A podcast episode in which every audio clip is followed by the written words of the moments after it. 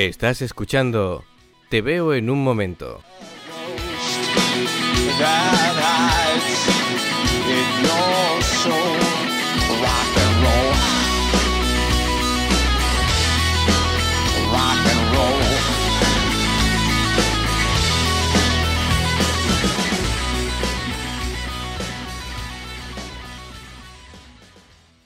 Hola a todos, una vez más, soy Antoni Gilabert. Me recordaréis de otros programas como... Bueno, da lo mismo, esto es un intento de imitación. Eh, hoy voy a hablar brevemente de una nueva serie con la que me he encontrado, eh, Black Lightning. La serie se está emitiendo en Netflix con una periodicidad semanal. La trama gira alrededor de un director de escuela que en su pasado había sido un superhéroe. Así que en el primer capítulo vemos como, debido a unos problemas con una banda callejera, debe de retomar su faceta de héroe para solucionar el asunto. Bueno, a ver, eh, se me pasa a comentaros que el protagonista, aparte de ser negro, él es negro todos los demás. Y esto nos traslada a, a algo que ya hemos visto anteriormente, como es la serie de Luke Cage. Bueno, esto es así porque esta serie también se basa en un cómic. De hecho, el cómic fue creado en 1977 y su guionista original, Tony Isabella, había trabajado con anterioridad en... ¿A que no sabéis qué? En Luke Cage. La diferencia es que la serie de Black Lightning no era de Marvel, sino de DC. Bueno, de momento solo he visto el primer capítulo, así que solo puedo decir que lo que he visto me ha gustado. La elección del traje sí que no me parece la mejor, patina un poco, es muy cantarín, ya no estamos acostumbrados a ver todas esas luces, porque sí, tiene luces, es una especie de armadura, vale que él está relacionado sus poderes con la electricidad, pero me parece que acaba siendo todo un poquito cantarín.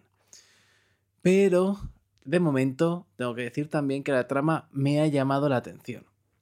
Respecto al reparto, bueno, eh, creo que no he visto con anterioridad a ninguno de los actores que aparece en esta serie.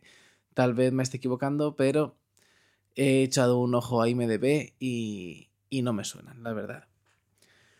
En otro orden de cosas, pues he continuado viendo los capítulos nuevos de Star Trek Discovery y tengo que reconocer que aunque no soy especialmente trekkie, desde luego esta no es la, tampoco la primera serie sobre universo de Star Trek que he visto. He visto la, la serie original y los capítulos de la nueva generación. No sé si la gente que, que está muy puesta en, en, este universo le ha sentado bien esta nueva serie, pero desde luego a mí me está encantando. Si no me equivoco, solamente quedan por delante dos episodios más en el momento al menos en que yo estoy grabando esto que no sé muy bien cuándo va a salir, o sea que igual ya se ha acabado la serie cuando estáis escuchando esto. Pero no creo que, que la serie decaiga, de hecho está yendo muy hacia arriba desde que hemos vuelto de la mid-season. Y eh, también tengo que deciros que la serie me ha sorprendido en varios momentos y de forma muy agradable. Eh, la serie empieza de una forma, después va dando una serie de giros y a partir de la mid-season, como he comentado, yo creo que no para de sorprender en cada momento. Así que si aún no habéis visto nada de la serie, no voy a explicaros nada más allá pues, pues de esto y de que es una serie de aventuras espaciales en las que aparecen diferentes razas de aliens, entre ellas los Klingons, que, que yo creo que ya, aunque sea simplemente por, por Big Bang, ya os van a sonar. Y nada, por otra parte, el reparto cuenta con caras conocidas, como Sonequa Martin Green, que seguramente os suene como mínimo de, Sasha, del personaje de Sasha en The Walking Dead, y que aquí interpreta a la protagonista, a la comandante Michael Burham.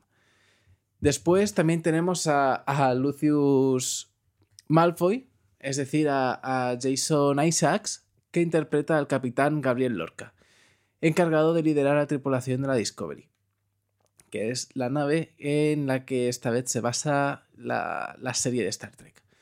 Aún así, estas no son las únicas caras conocidas que vamos a encontrar en esta serie, pero sí son las que interpretan a los personajes más relevantes. Bueno, y creo que, que con esto ya se he dejado pues un par de recomendaciones que merecen la pena. Bueno, eh, ya que estoy y aprovechando, pues eh, también he visto la segunda temporada de Dirk Gently. Y a decir verdad, no me ha parecido que esté a la altura de la primera. Mm, mm, pero aún así creo que es una de las series más recomendables de las que podemos encontrar en Netflix. Al menos en la, sección de fantasía barra ciencia ficción. Si no habéis visto la primera temporada, os la recomiendo muchísimo, de verdad. Uno de los protagonistas es el Ayabot, y en la primera temporada encontraremos pues tramas de viajes en el tiempo y sucesos misteriosos, un poquito más tirando a ciencia ficción tal vez, aunque no acaba de ser exactamente eso. Y en la segunda, pues la serie da un giro bastante importante, incluso en cuanto a temática, aunque el ritmo viene a ser el mismo y, y el espíritu de la serie se mantiene. Así que no os voy a comentar nada más que esto, os simplemente os diré que mejor le echéis un ojo a vosotros, o sea, a vosotros mismos a esta segunda temporada. Eso sí, eh, si hay algún fan de Doctor Who que no haya dado una oportunidad a esta serie, ya está tardando. De hecho, me pilló viendo, o sea, cuando vi la primera temporada, me pilló viendo eh, las temporadas que hay de Doctor Who en Netflix y me enganchó. Me enganchó muchísimo, sobre todo porque tiene eso, ese tono, ¿cómo decirlo?, raro que tiene Doctor Who. Al fin y al cabo también eh, la serie, si no recuerdo mal, es de la BBC y está basada en unos libros ingleses de ciencia ficción con toques de humor. Homónimos a la serie, por cierto. Y con esto, ahora sí que me despido ya. Un saludo a todos y nos vemos en breve con nuevas series y comentarios más extensos. Adiós.